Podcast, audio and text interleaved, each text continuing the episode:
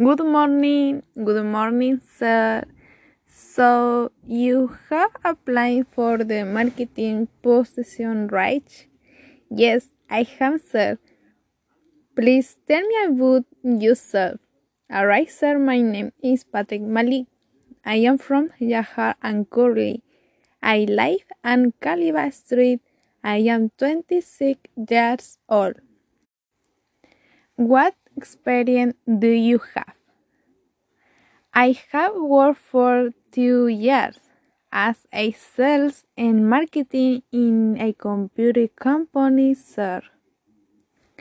Oh, that's good. What did you resign from your last job?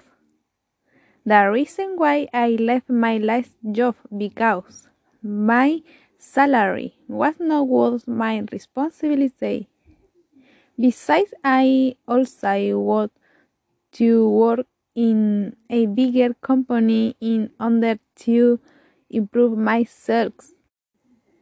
Why do you want for work the company? Because your company is one of big company in Hakasur.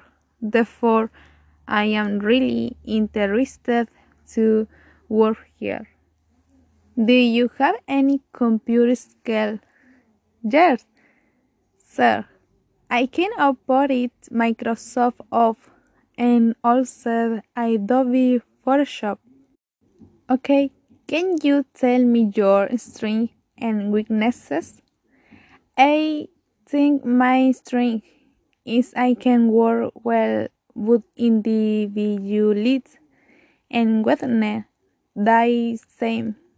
For my weakness, I think sometimes I cannot control my emotions, sir, when I feel under pressure.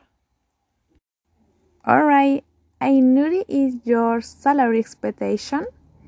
For the salary, I hope I can get more than my previous job, sir. I think under 4 million rupiah.